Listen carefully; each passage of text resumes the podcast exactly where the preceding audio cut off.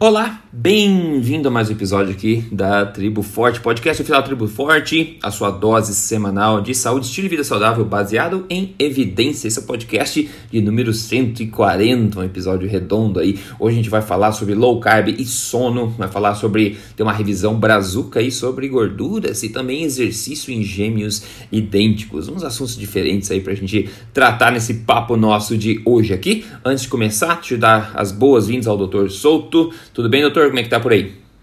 Tudo bem, Rodrigo. Bom dia. Hoje feriado por aqui, bem tranquilo. Bem tranquilo, ótimo. Ótimo dia para compartilhar conhecimento com a galera. E vamos começar então com uma pergunta, na verdade, que eu tinha notado há um bom tempo aqui, se não me engano, até eu acho que talvez foi você que me encaminhou um tempo atrás, estava aguardando por uma pauta futura e tem uma pergunta então que veio a calhar aqui de ler hoje. Ela veio da, é, do Luiz Ferreira e é um assunto que eu não lembro de ter tratado, pelo menos não em detalhes aqui no podcast ainda. Ele fala o seguinte: é, eu já fiz low carb há uns anos e comecei a ter insônia. Essa foi uma das razões de ir desistindo. Entretanto, engordei. Bom. Há dois meses voltei ao low carb, perdi peso, mas a insônia piorou. A noite passada comi algumas bolachas e Nutella e tive uma melhor é, noite de sono. Ai, ai, ai. Então vamos lá. É, low carb e sono, insônia. A gente sabe que é, um, é uma coisa que muitas pessoas é, comentam a respeito disso, mas talvez não muitas pessoas entendam assim, talvez os mecanismos, ou que pode ajudar talvez nesse sentido, doutor Souto. Você que atende as pessoas diariamente, já ouviu esse tipo de coisa? O que, que você costuma dizer sobre isso? Já, já ouvi sim, Rodrigo. Uh, o primeiro é o seguinte: uh, uh, antes da gente entrar em, em, mecanismos, e muitos desses mecanismos são suposições, né? A gente não pode ter certeza se é isso ou não. Mas a pessoa não precisa viver num mundo onde ela faz ou low carb ou Nutella com bolacha. É, tá certo? É boa. Isso a gente já falou. Isso a gente já falou. Entre essas duas situações, existe, é. por exemplo, a possibilidade de comer uma fruta, né? Exatamente. Tá? Existe a, a, a possibilidade de a pessoa comer um, um Uh, até mesmo um copo de leite, que tem um pouquinho de carboidrato, tá certo? Então não há necessidade de ou fazer low carb com sal do Himalaia uh, e, e, carnes orgânicas, ou então bolacha com Nutella, tá certo? Exi existe, existe um meio termo. Tá? Uhum. Bom, uh, mas voltando a essa questão, a, a gente ouve isso, uh, e uma das situações que me sugere que o problema não é exatamente a questão de, uh, de ser low carb ou não, é o fato de que a gente vê também uh, esse mesmo tipo de queixa no jejum prolongado. Com certeza. Né? Então não é raro que pessoas que tentam fazer jejuns mais prolongados, jejuns de 24 horas ou mais, uh, tenham dificuldade no sono, ou um sono curto, ou acordem cedo de madrugada. Tá? Uh, isso poderia se dever a, a, várias coisas, então tem várias teorias que circulam por aí, né? uh, mas a que eu hum, acho me, me, me, apela mais é a hipótese de que simplesmente seja. Uh, porque, olha só, uh, existem hormônios com funções antagônicas no que diz respeito à glicemia. Tá? Então, a insulina é o principal hormônio hipoglicemiante, é o principal hormônio que o corpo usa uhum. para baixar a glicose. Mas existe um conjunto de outros hormônios que têm uma ação contrária à da insulina que ajudam a glicose a subir. E alguns deles são hormônios envolvidos na resposta do estresse. Tá? Então é o caso do cortisol e é o caso da, das catecolaminas, da adrenalina e da noradrenalina. Tá? Então, uhum. uh, Alguém poderia argumentar que uh, durante a noite, quando a pessoa está uh, já numa dieta de baixo carboidrato e agora num intervalo de jejum, que é o jejum noturno, né, uh, pode haver uma queda da glicose. Isso não chega a caracterizar uma hipoglicemia clínica, né, mas é suficiente para produzir um pouco de adrenalina e cortisol e acordar o indivíduo. Uhum. Né? Uhum. Sim se isso é uma coisa que vai persistir sempre, eu acho que não. A maioria das pessoas que se adapta, que faz por um tempo suficiente, o corpo se adapta a essa resposta, ela tende a desaparecer. Mas uh, eu me lembro, se não me engano, foi num livro que eu li muitos anos atrás, que é The New Atkins for the New You. Uh, uhum. uh, é um livro escrito pelo Eric Weston, pelo Finney e pelo Volek. Tá? Seria uma que são pessoas grandes aí na pesquisa em low carb, tá? e eles escreveram como se fosse uma atualização científica da, da dieta Atkins para os dias de hoje. Uh, esse livro acho que não está traduzido ainda, mas para quem quiser aí no, e no original é esse o título. E me, acho que foi lá que eu li uma sugestão deles de que se a pessoa está tendo insônia, que consuma uma colherinha de chá de mel, por exemplo, antes de dormir. Né? Ou então um pouco de leite. Uh, a ideia seria o quê? Uh, que esse pouquinho de carboidratos evitasse uma eventual descarga adrenérgica, ou seja, liberação de adrenalina ali, uh, que deixasse a pessoa mais alerta do que ela deveria estar. Tá. Então é um negócio que eu já sugeri para alguns pacientes, parece uma coisa tão simples. E veja bem, é bem diferente uma colherinha de mel de comer um monte de bolacha com Nutella, bolacha com tá Nutella, certo? É. Ou então, assim, certeza. tranquilamente poderia ser uma fruta, poderia ser um kiwi. Tá? Então, assim, a, a, a, claro, se a pessoa está fazendo uma cetose nutricional por um motivo de doença, ela deverá procurar o seu médico, o seu profissional de saúde, para lhe orientar. É, eu diria, inclusive, que uma pessoa que precisa de uma dieta cetogênica para controlar a epilepsia, por exemplo, tá? essa pessoa não pode consumir uma colherinha de mel porque ela vai tirar da cetose e isso pode produzir uma convulsão. Né? Uma, veja bem, uma pessoa epilética que tem cinco convulsões por dia, que passa a fazer uma dieta cetogênica e deixa de ter convulsões, é melhor essa pessoa usar uma medicação para ajudar a dormir, prescrita pelo seu médico, do que sair da cetose só para dormir melhor. Tá? Agora, para as pessoas que fazem uma low carb porque estão querendo perder peso ou porque se sentem melhor em low carb, se esse é o único problema, é, come um kiwi, Tá certo? É, é, e tende a acontecer quando a low carb é bem, bem low carb também, né? E algumas pessoas, não em todas as pessoas, e tem um fator de adaptação também que não é claro, eu acho, né? Que algumas pessoas talvez possam enfrentar esse problema no começo e depois o corpo pode começar a se adaptar. É também outro fator a se manter em mente, né? Se você talvez não dá o tempo suficiente para essa adaptação com a colherinha de mel já no, no, começo, talvez você previna que ela aconteça. É uma, uma hipótese também. Né? É, e aí a pessoa, tá, mas mel pode. Pessoal, olha só uh, low carb não é no carb. Né? Então, uh, uma dieta cetogênica, por exemplo, uma dieta bem low carb, tem menos de 20 gramas de carboidrato por dia. Pô, uma colherinha das de chá rasa vai ter o quê? 3 gramas? É, ah, e aquilo nem é 100% açúcar, é o que? 80% açúcar. Então, é uma quantidade pequena. Tá? Da mesma forma, se a pessoa vai comer alguma fruta aí de baixo, uh, baixo teor de açúcar, também não precisa comer duas bananas maduras já com pontos pretos, tá certo? Eu não estou dizendo para comer 50 gramas de carboidrato. Eu estou querendo dizer assim, come uma, uma, uma frutinha pequena. Ou, ou, assim, pô, um meio copo de leite vai ter o que? 5 gramas de carboidrato. 200 ml de leite tem 10 gramas de carboidrato. Né? Então, uh, as pessoas às vezes têm que adaptar. Né? E é interessante, uh, uh, é bom deixar consignado aí que as pessoas são diferentes. Talvez para cada pessoa que eu já ouvi dizer que houve alguma dificuldade na adaptação no que diz respeito a sono, tem mais outra que me disse o contrário. Olha, nunca dormi Sim. tão bem, nunca me senti é tão verdade. bem. Pô, antes eu tinha dor de cabeça, insônia, agora eu durmo, durmo como um bebê. Então, uh, as pessoas respondem de forma diferente às intervenções, né?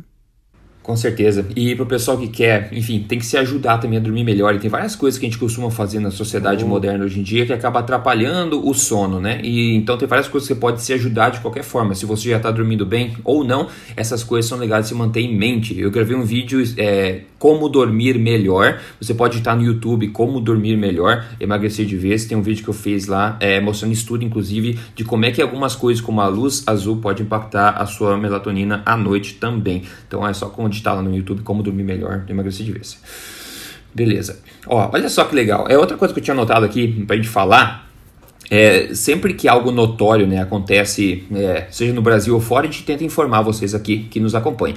E recentemente tinha falado uma pesquisa é, Gente, não, recentemente aqui no podcast a gente tinha falado de uma pesquisa publicada de alguns brasileiros, né, mostrando impactos mais profundos da obesidade e agora o que tem outro feito brasileiro legal aqui para trazer. Em setembro desse ano, a especialista em nutrição aplicada à atividade física, a Marta Nicole de Albuquerque, me enviou seu trabalho de conclusão de curso na USP com o seguinte tema: gorduras. A revisão é revisão sobre seu impacto na saúde e na perda de peso. Eu vou ler uma parte do, do resumo da tese dela para vocês entenderem aqui, que é bem legal. Abre aspas.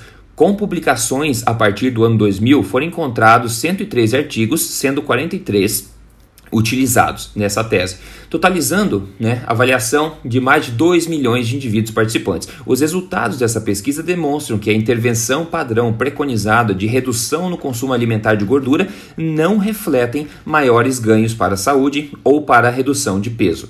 Redução de peso pode ser variável entre intervenções que preconizam redução de carboidratos, de gorduras ou mesmo de valor calórico total. No entanto, o peso por si só torna-se secundariamente importante ao se obter melhoras em relação a padrões bioquímicos hormonais e metabólicos, no qual observa-se quase na totalidade não se beneficiam por restrição de gorduras considerando assim relevante a prática clínica nutricional a adoção de estratégias atualizadas com base em comprovações de causa e efeito, objetivando estabelecer bons hábitos alimentares, prevenir o sobrepeso, tratar a obesidade e as comorbidades associadas. Então, olha que revisão bem bacana da, da Marta Nicole de Albuquerque né, avaliando as evidências e mostrando mais uma vez que elas não refletem o estado atual das, das diretrizes e dizendo que tudo vai muito além do peso, né, vai também além da toda essa questão hormonal, metabólica, que melhora somente com a redução aí, ou, é, da, na, na, gordura, mais é, fortemente, enfaticamente aqui nesses estudos também.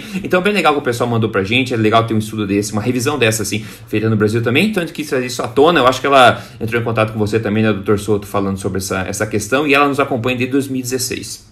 Sim, sim, ela entrou em contato comigo, sim, eu fiquei devendo para ela, inclusive, de repercutir isso e talvez por estar tá muito envolvido aí com a Associação Brasileira Low Carb, eu acabei não, não fazendo, então é bem legal você estar tá está trazendo aqui, porque eu acho que a gente tem que disseminar o trabalho das pessoas que estão desafiando os dogmas de dentro da academia. Eu queria aqui estender, então, meus uhum. parabéns para ela pelo trabalho, pela coragem, né, de levantar uh, isso aí de dentro da, da, da estrutura acadêmica. Acho muito legal e muito importante. Ah, com certeza, com certeza. Se você já acompanha a gente aqui, você sabe que essa questão da gordura já é uma das coisas que a gente mais falou até agora. E esse trabalho só vem para, enfim, corroborar com isso aí. É, bom, até um, um tópico legal de falar de gêmeos, é, exercício em gêmeos aqui em seguida, mas primeiro vamos dar um, um outros parabéns, é um break para outros parabéns aqui para a Simone D'Ambros, que a Simone D'Ambros mandou para a gente um testemunho aqui, ela falou, feito, desafio concluído com sucesso, ou seja, desafio são 30 dias só, Peso, menos 8,1 quilos. Cintura, menos 11 centímetros. Quadril, menos 9 centímetros. Gostei bastante dos resultados. A Simone seguiu o programa Código Emagrecer de Vez. Como eu falei, a primeira fase é o desafio 30 dias. E ela obteve todos os resultados somente 30 dias antes de começar a segunda fase ainda. Então, mudança de vida já no começo. Parabéns para Simone e obrigado por ter enviado o testemunho também. Do pessoal que quer emagrecer com prioridade, pode contar com o programa Código Emagrecer de Vez entrando em código emagrecerdevez.com.br. Sensacional. Beleza. Muito bom, esses casos são muito legais e o pessoal manda voluntariamente isso que eu acho legal e a gente faz questão de passar à frente porque isso motiva muitas outras pessoas que estão precisando ainda mudar de vida. Bom, estudo de caso está publicado na metade do ano agora, é, que é um estudo mais completo em se tratando é, de efeitos de exercícios físicos consistentes em gêmeos idênticos. Eles analisaram os resultados depois de mais de 30 anos de hábitos completamente diferentes de exercícios em dois gêmeos idênticos.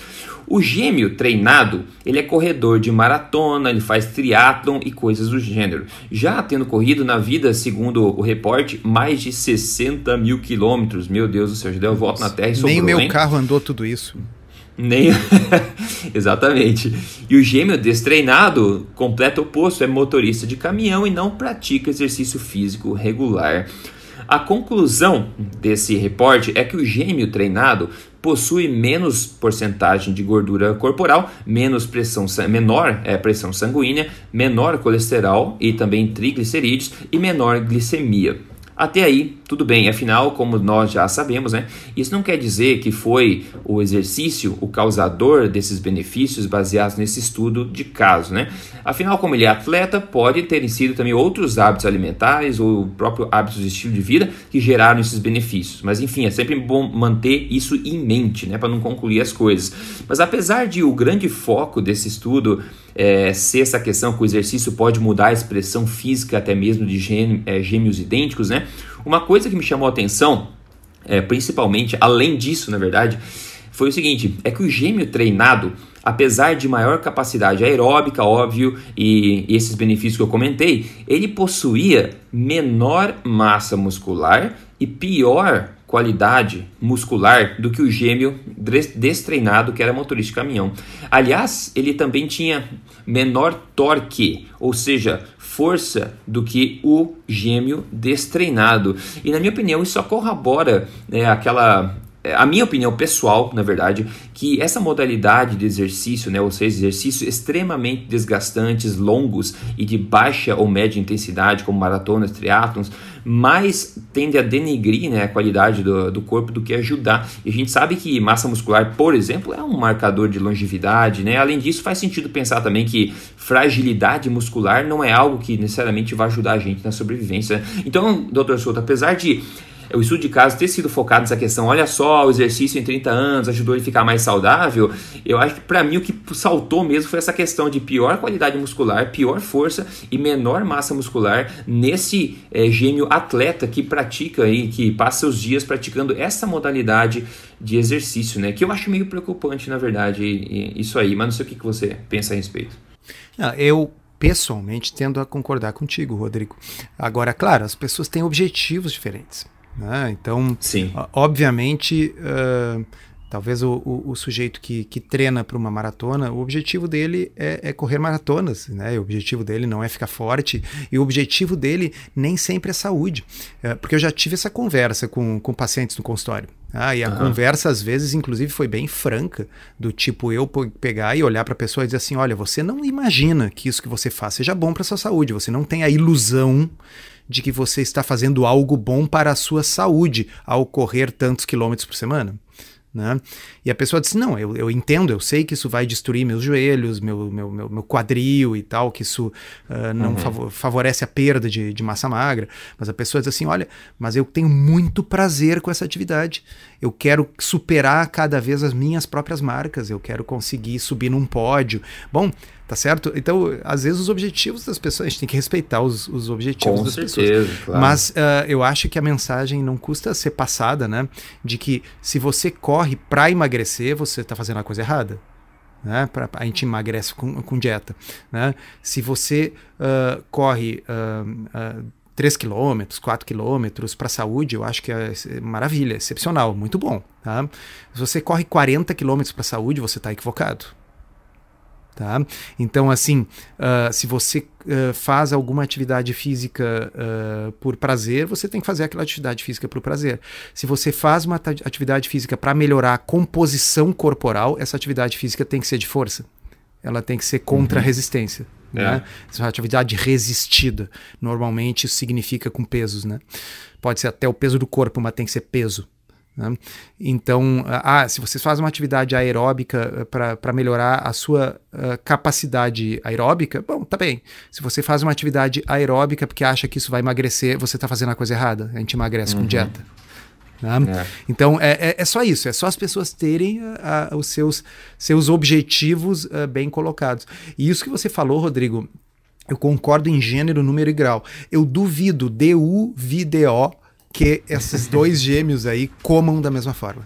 Tá certo? Ah, então, não dá para dizer que um tem um, um, um, triglicerídeos menor ou um percentual de gordura é, menor porque é. ele corre, tá certo? Não dá para dizer isso porque tem um monte de gordinho correndo.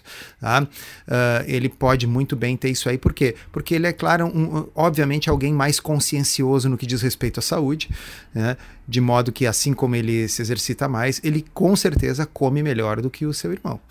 Né? Com certeza. Então, com certeza. É, é, é, que nem a história que nós falamos no início do podcast ali, entre, uh, entre a low carb uh, com sal do Himalaia e, e a bolacha com uhum. Nutella, existe um, um intermediário.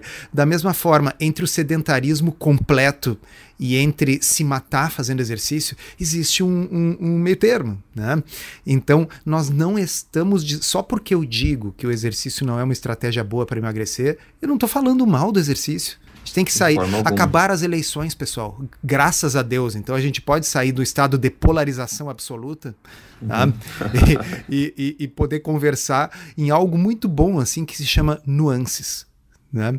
Então, poxa vida, eu posso admitir que o exercício é uma estratégia pobre para emagrecimento, que vai levar a uma perda de um ou dois quilos no máximo quando se controla a alimentação, uhum. né?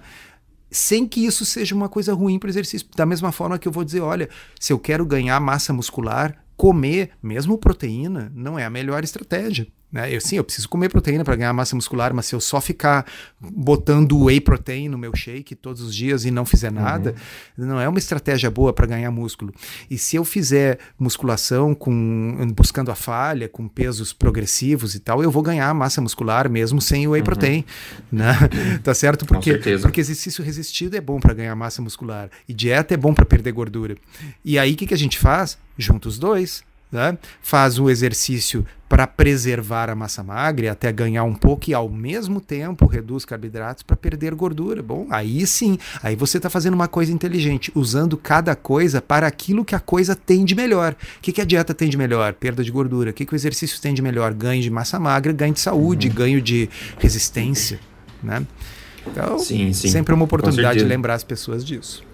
É, outro ponto para fechar essa questão, a gente falou da, que esse tipo de modalidade de exercício tende a queimar um pouco, um pouco ou muito de massa muscular, como no caso desse gêmeo aí, e a gente sabe que uma, uma da gente fala as raízes de todos os males aqui, pelo menos uma delas é a resistência à insulina. E tem uma coisa que ajuda bastante o corpo a ficar mais sensível à insulina é a quantidade de músculos que uma pessoa tem, né? Então, ao você diminuir essa quantidade muscular, você não necessariamente vai ajudar seu corpo a continuar sendo sensível à insulina, né? Que pode ser um problema grande a longo prazo. Rodrigo, deixa eu botar um negócio na pauta, porque é muito engraçado e, e assim, uh, eu agora fui lembrado aqui no WhatsApp pelo Zé Neto. Uh, ah. e, e, assim, tava dando risada. Porque eu dei risada quando eu li isso esses dias. Eu vou ler para vocês a manchete, saiu no, na, na, no jornal Zero Hora aqui em Porto Alegre. Remover apêndice reduz em 19% ah, o risco de Parkinson, aponta estudo. Ah, bom, por que, que é engraçado? Até aí tudo bem, né? Tá? É engraçado pelo seguinte: primeiro, vamos analisar a linguagem da, da manchete. Remover apêndice reduz em 19% o risco de Parkinson está no presente do indicativo. Né? De modo que o que está sendo afirmado é que se eu tirar o apêndice da pessoa, isso vai fazer com que ela tenha um risco menor de desenvolver Parkinson. Tá? Uhum. Foi, é, é, então, qual é a única forma de, de provar isso? Seria um ensaio clínico randomizado, né? Eu teria que pegar uh, um número grande de pessoas, teria que tirar o apêndice da metade dela, sortear, assim, para tirar a metade. É. A outra metade eu vou deixar o apêndice né? E aí eu vou acompanhar ela, sei lá, por uns 50 anos, né? para ver quem é que vai desenvolver Parkinson, quem não vai. É claro que o estudo não foi isso, ele é um estudo observacional. Então, Rodrigo Polesso, vamos lá, como é que você escreveria esta manchete? Reduzir, é, remover o apêndice reduz em 19% o tamanho do apêndice. Olha só. Esse é o fato. remover o apêndice parece estar associado com um risco menor de Parkinson em um estudo observacional. Seria uma outra forma uh, de, de, de, de, colocar. Ah, e aí o pessoal colocou aqui no, no WhatsApp, né? Então o Eric Neves colocou o seguinte: é. resolveu calcular o INNT, tá? o número number necessary to treat. Quantas pessoas eu preciso tratar? Uhum. Tá? Para que eu tenha esse benefício em um. Porque acontece o seguinte: que uh, a maioria das pessoas nunca remove o apêndice, tá certo? Então, uh, e a maioria das pessoas nunca vai desenvolver Alzheimer, tá? Hum, de modo é que a gente, uh, desculpa, Parkinson. De modo que eu teria que uh, tratar, remover o apêndice de 250 mil pessoas é. para evitar é bizarro, um caso de Parkinson. Tá? Que beleza. Então, assim, colocar risco relativo, a gente já falou aqui, mas não custa, né, pessoal? Então, assim, se eu tenho um negócio lá que tem 0,0001% de chance, tá? e aí eu reduzo isso para 0,00008%, de chance, isso pode ser uma redução de 0,20, ou seja, 20%. Ah, mas em termos absolutos, ainda significa milhares de pessoas para beneficiar uma. Se fosse verdade, porque é tão absurda, é tão bizarra essa hipótese, que obviamente, como é que foi feito esse estudo? Obviamente, como é que foi feito? Eles pegaram um banco de dados uhum. de pessoas com Parkinson e verificaram todas as possibilidades de coisas que pudessem estar presentes em maior ou menor quantidade e acharam por puro acaso esse negócio do apêndice. Podia ter sido assim ó, uma chance maior de torcer para o Flamengo.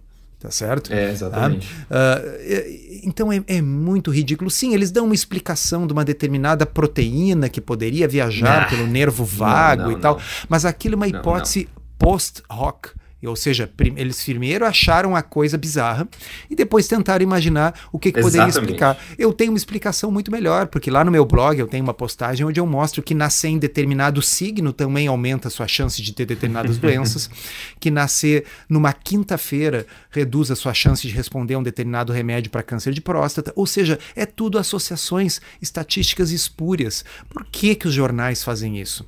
Por que, que o periódico peer review aceita o artigo e por que, que os jornalistas, sabe, é muito, é, é muito triste isso. Agora, podem ter certeza, se o achado fosse fazer uma dieta low carb, aumenta em 20% a sua chance de ter Parkinson, isso seria anunciado pelo William Bonner no Jornal Nacional. É.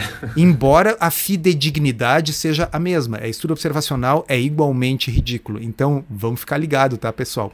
E aí, o que me fez rir muito ah, foi quando uhum. o Neto comentou aqui. Conclusão: o cirurgião trata Parkinson melhor do que o neurologista.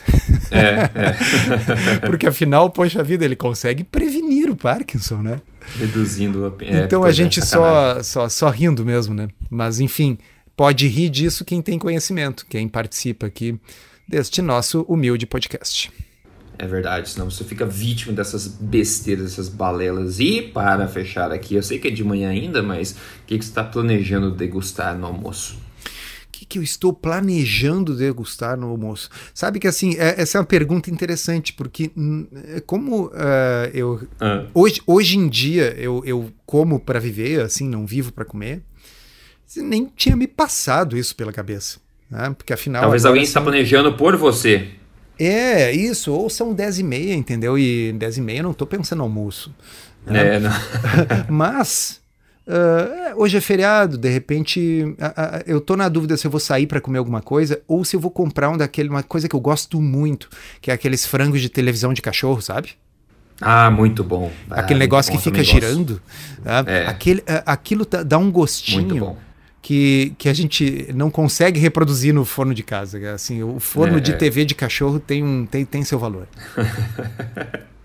é bom demais. Preferência aqueles que não são recheados com um monte de de farinha e ração para cachorro, não, de não. fato. Né? É só aquele que a pele assim foi derretendo e entranhou o gostinho da pele. Ah, é bom demais. Frango, sabe? É e aí, muito gostoso. É, é, eu deixo peito para minha filha que gosta e tal e vou na, na, uhum. na, na coxa, na coxinha, na asa. É, não, é bom demais. Eu como sobrecoxa de prato principal e coxa de sobremesa quando eu pego isso aí. É, e isso aí vale pro pessoal que diz que low carb é uma coisa muito cara, né? Pô, ah, é, é. barato é. um frango daqueles, é um frango inteiro e aquilo ali alimenta uma família de quatro. Com certeza, com certeza. Hoje vai fazer peixe aqui em casa, no caso dos meus pais. Ainda fazer tilápia, eu acho que é um monte aqui, bem gostoso, eu adoro. Talvez algum chuchu, alguma coisa para acompanhar. Maravilha, é isso aí, pessoal. Esse foi o nosso podcast hoje com essas informações eh, novas e algumas revisadas aí. Espero que você tenha curtido. A gente se fala na semana que vem. Lembre-se, você pode entrar em triboforte.com.br e ver o que espera lá dentro. Um grande abraço para todo mundo. Obrigado, Persoto. Falamos na próxima. Até lá, um abraço.